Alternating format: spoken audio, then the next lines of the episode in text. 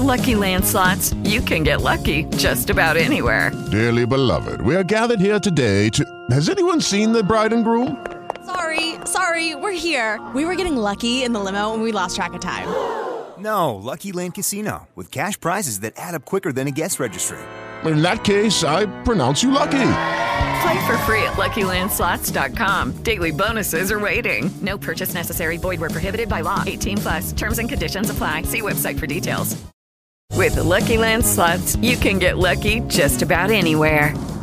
This is your captain speaking. Uh, we've got clear runway and the weather's fine, but we're just going to circle up here a while and uh, get lucky. No, no, nothing like that. It's just these cash prizes add up quick. So I suggest you sit back, keep your tray table upright, and start getting lucky. Play for free at LuckyLandSlots.com. Are you feeling lucky? No purchase necessary. Void where prohibited by law. 18 plus terms and conditions apply. See website for details. Las noticias del mediodía en Mañanas Blue. Buenas tardes Camila para usted y para todos los oyentes de Blue Radio y sin duda eh, las repercusiones ya de lo que se radicó la reforma eh, o mejor el proyecto de la reforma laboral. La ponencia se radicó el pasado viernes y obviamente ya empezaron muchos eh, gremios de las CPS a decir que hay unas inconsistencias y que ya hay puntos que no están de acuerdo. Recordemos que eso fue tardecito de la noche que se radicó esa ponencia Camila en el Congreso de la República, obviamente con una firma de un representante a la Cámara por el Partido Conservador y otro de la U, que obviamente eso ocasionó una zambra dentro de estos dos partidos.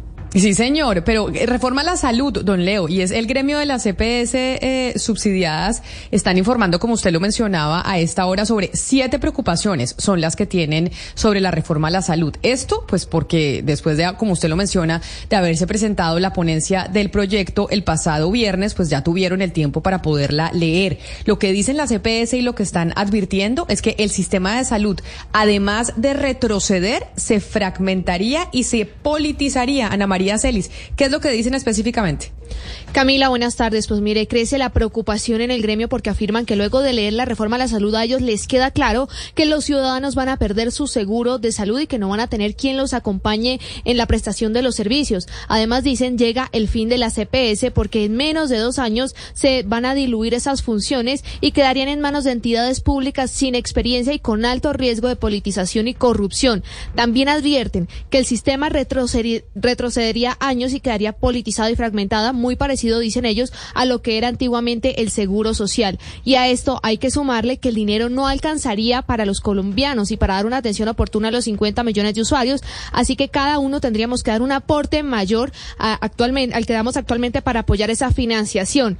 Y dicen también que no se van a solucionar los tiempos de espera en las citas, que es lo que le preocupa a muchas personas actualmente, y se podría así perder la libertad de elección del sistema al que quieran estar. Pues eh, Ana María y Camila, la próxima semana se espera que inicie la discusión ya de, de, esta reforma del Congreso de la República y aprovecho que tengo aquí a Andrés Carmona, Camila, para preguntarle cuál es el ambiente en la Cámara de Representantes donde va a iniciar esta discusión. ¿Usted cómo lo ve? ¿Cómo es su calculadora a esta hora, Andrés? Pues se esperaba que se cumplieran, eh, Leonardo y Camila, con las buenas tardes, se esperaba que se cumplieran todos los detalles eh, de las órdenes que habían dado los presidentes de los partidos, Efraín Cepeda, Dilian Francisca Toro y César Gaviria. Pero la gran sorpresa fue a última hora de este viernes cuando se radicó la ponencia en el que se encontraron las firmas de Germán Rosso y Gerardo Yepes. Ellos son, perdón, de Camilo Ávila y Gerardo Yepes. Camilo Ávila, eh, representante por la U, y Gerardo Yepes por los conservadores. El único de los tres partidos que no firmó la ponencia fue Germán Rosso, a quien pues en el, está en el ojo del huracán también por una reunión que hubo el día viernes con la ministra de Salud, donde supuestamente se estarían acordando sus apoyos a la reforma a la salud. Mucha incertidumbre, habrá que ver si los partidos finalmente presentan esa ponencia alternativa como lo habían anunciado hace algunos días. ¿Qué les dieron a esos congresistas? Es decir, ¿qué es lo que se oye en los pasillos del Congreso de la República que les dieron? Porque acá lo que vimos fue la negociación, Andrés, al menudeo, ¿no? Al menudeo de venga, yo no puedo con los directores de los partidos, entonces me sonsaco uno que otro eh, congresista que necesito para la erradicación de la ponencia. ¿Se sabe cómo fue la negociación? Pues Camila, lo que dicen los congresistas es que ellos eh, no atendieron las órdenes de sus jefes precisamente porque la negociación o todo el proceso de construcción de la ponencia pues los había involucrado durante mucho tiempo, que ellos no iban a desestimar un proceso que ya llevaba casi tres semanas y que los principales cambios que proponían los partidos pues están incluidos en la ponencia. Sin embargo, ya los partidos políticos anunciaron que la próxima semana, cuando regresen de su semana de reflexión, pues tomarán decisiones en bancada si apoyan o no esta reforma a la salud. Ah, ya están en semana de reflexiones. Que los congresistas, claro, ya se fueron de vacaciones. Se fueron, se fueron, todos desde el jueves y pero llegaron a las cinco y media de la tarde ah, de forma sorpresiva a radicar la ponencia. Y como ya solo se necesita firma digital.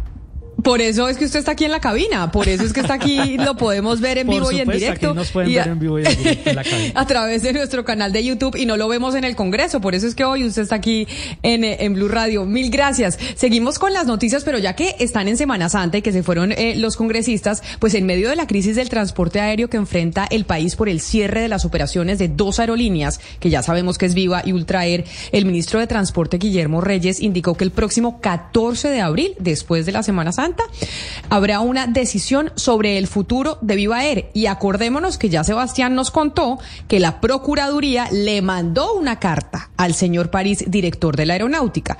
Ahora vamos a ver si esa carta tiene algún tipo de injerencia sobre la decisión que van a tomar el próximo 14 de abril. Vanessa Saldarriaga. Desde Barranquilla, el ministro de Transporte anunció que en menos de 11 días habrá una decisión sobre el futuro de la aerolínea Viva Air y su posible fusión con Avianca. Esto debido a los recursos que se han interpuesto en medio de este proceso y que han sido objeto de revisión por parte del ministerio. Lo que indicó el jefe de la cartera es que también estarían recibiendo propuestas de otras aerolíneas para evaluar el futuro de esta compañía. La decisión de la integración va a ser importante para los pasajeros en materia del tema de Viva. Para el 14 de abril va a estar la decisión definitiva porque ya hay varios aerolíneas, terceros intervinientes y la propia Bianca. Explicó que por el cierre de operaciones de Ultra han estado desplegando un operativo especial en los aeropuertos del país que han permitido que estos operen con los servicios en normalidad. Sin embargo, aseguró que habrá investigaciones por lo que él considera ha sido una estafa contra los usuarios que compraron sus tiquetes y luego se quedaron sin oportunidad de viaje.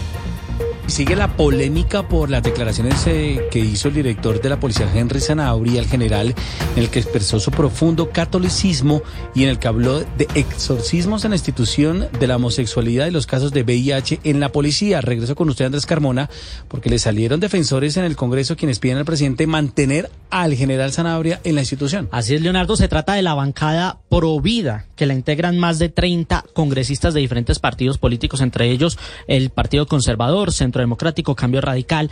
¿Cuál es el motivo de la defensa? Respetar el eh, principio constitucional de libertad de cultos. Sostienen los firmantes de esta carta que le envían al presidente Gustavo Petro que contrario a lo que las personas que están pidiendo la salida del general Sanabria, supuestamente por violar la constitución, todo lo contrario, el general habría cumplido su mandato y simplemente sería un eh, llamado, una expresión de su fe personal. Escuchemos lo que dice Luis Miguel López Aristizábal, representante del Partido Conservador y uno de los firmantes de la carta. Que respalde la actuación del general por respeto a su fe y a la de todos los colombianos. En Colombia el 98.5% somos creyentes. No podemos estar sometidos a esconder nuestra fe para no ser señalados. El general Sanabria tiene nuestro respaldo. Lo que dicen los congresistas es que no entienden en qué momento profesar su fe, eh, expresar su catolicismo, una religión que es eh, mayoritaria en Colombia, pues se convirtió en un delito y se convirtió en un crimen y que sería lo mismo si él fuera católico, eh, musulmán o cristiano protestante, que el respeto a la libertad de cultos está enmarcada en la Constitución y si eso no afecta el cumplimiento de sus funciones como director de la policía, no habría ningún problema. Andrés, lo que pasa es que hay gente que dice que sí afecta el cumplimiento de sus funciones dentro de la policía porque podría tomar decisiones bajo la lente de la religión y no y, y, no de un país laico como es Colombia. Pero mire, la Corte Suprema de Justicia dejó en firme la condena en contra de los jueces de Barranquilla que favorecieron al conocido turco Ilzaca con su libertad. El empresario que fue vinculado recientemente, acordémonos del turco Ilzaca, es el que fue relacionado con el hijo del presidente Gustavo Petro, Nicolás Petro, Juanita Tobar. Mientras la justicia esclarece si el turco Ilzaca sí le entregó o no una millonaria suma de dinero a Nicolás Petro, el hijo del presidente de la República, avanza un proceso penal en su contra. El empresario afronta un juicio por sus presuntos nexos con el grupo paramilitar Los Rastrojos Costeños y también está involucrado en el asesinato de John Edison Ovallo Sangarita el 20 de agosto de 2009 en Cartagena. La noticia es que la Corte Suprema de Justicia dejó en firme una condena contra los jueces Gloria Amparo Giraldo Ruiz y Edwin Ricardo Vol porque le concedieron la libertad al turco Ilzaca, según la sentencia de la Corte, por una decisión que fue contraria a la ley y arbitraria, y que la libertad se dio de manera irregular porque los medios de convicción allegados por la defensa de Ilzaca no tenían la capacidad para invalidar la autoría del turco Ilzaca sobre los delitos de homicidio, concierto para delinquir agravado y financiación del terrorismo y no debieron haberle concedido la libertad por un proceso en el que está involucrado desde el año 2015 y mucha atención porque las personas interesadas en subir a Monserrate en esta Semana Santa deben tener en cuenta que el sendero estará cerrado por mantenimiento para poder recibir a más de 600 mil turistas durante este puente festivo. Geraldine Navarro. De acuerdo con el Instituto Distrital de Recreación y Deporte, el cierre se hace con el fin de poder prepararse para la gran afluencia de turistas y feligreses. Asimismo, el sendero estará habilitado los siguientes días, lunes 3, miércoles 5, jueves 6, viernes 7, sábado 8 y domingo 9 de abril, para que visitantes y feligreses puedan ascender desde las 5 de la mañana hasta la 1 de la tarde, es decir, se permitirá el ingreso hasta la 1 de la tarde y después de esa hora se dará prioridad al descenso. Recuerde que si se anima a subir el sendero consta de 1.605 escalones y 2.350 metros de distancia y se trata de un recorrido con una exigencia media. Tenga en cuenta estas recomendaciones por parte del distrito. Llevar hidratación para el recorrido, atacar las recomendaciones publicadas en la señalización ubicada en la entrada y durante el recorrido, así como las indicaciones de las autoridades. En caso de aglomeración, conservar la calma y no usar caminos o senderos no autorizados. Gracias, Geraldine. Y mucha atención para los usuarios del Transmicable en el sur de Bogotá, porque así como este fin de semana hubo cambios en los horarios de operación, hoy también los va a haber. Mañana se espera que todo vuelva a la normalidad. Oscar Torres.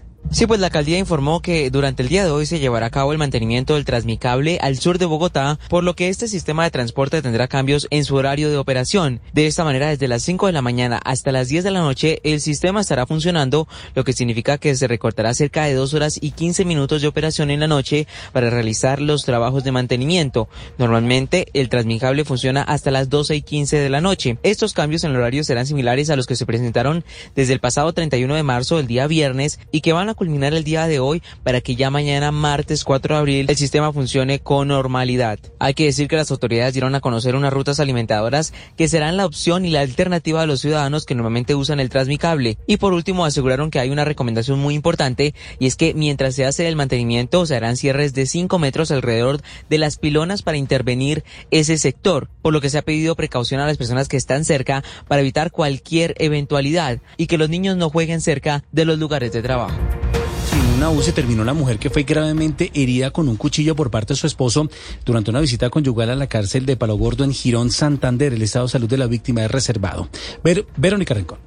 En delicado estado de salud en la unidad de cuidado intensivo del Hospital Universitario de Santander permanece una mujer que recibió varias heridas con arma blanca por parte de su esposo durante una visita conyugal en la cárcel de Palo Gordo en Girón, Santander. La víctima del ataque fue intervenida quirúrgicamente Hernando Mantilla, defensor de derechos carcelarios. Un interno del patio 8, estando en visita conyugal con su esposa, visita totalmente aprobada, agredió con un arma artesanal a su propia esposa en el cuello. La señora alcanzó a ser atendida y ahí mismo en la cárcel y llevada con signos vitales al hospital. El agresor paga una condena de 24 años por homicidio y otros cuatro delitos. La noticia internacional. En el mundo, el expresidente Donald Trump salió de su mansión de Mar a Lago en la Florida pasada las 11 de la mañana para viajar hasta Nueva York, donde se presentará ante un juez de Manhattan. Abordó su avión privado al que llama el Trump Force One, es un Boeing 757, en el aeropuerto internacional de West Palm Beach y ya vuela a esta hora una de la tarde, 14 minutos hora del este en Estados Unidos, rumbo a Nueva York. Se espera que el exmandatario llegue al aeropuerto de La Guardia Pasadas las 3 de la tarde. Va a pasar la noche en la Torre Trump de la Gran Manzana y mañana se dirigirá a la Corte de Manhattan para la lectura de cargos en horas de la tarde, pasadas las 2 de la tarde. La acusación contra Trump está sellada. Los cargos generalmente no son públicos hasta que se proceda en su lectura. Eso solamente lo vamos a ver mañana. Su campaña también anuncia que Trump hablará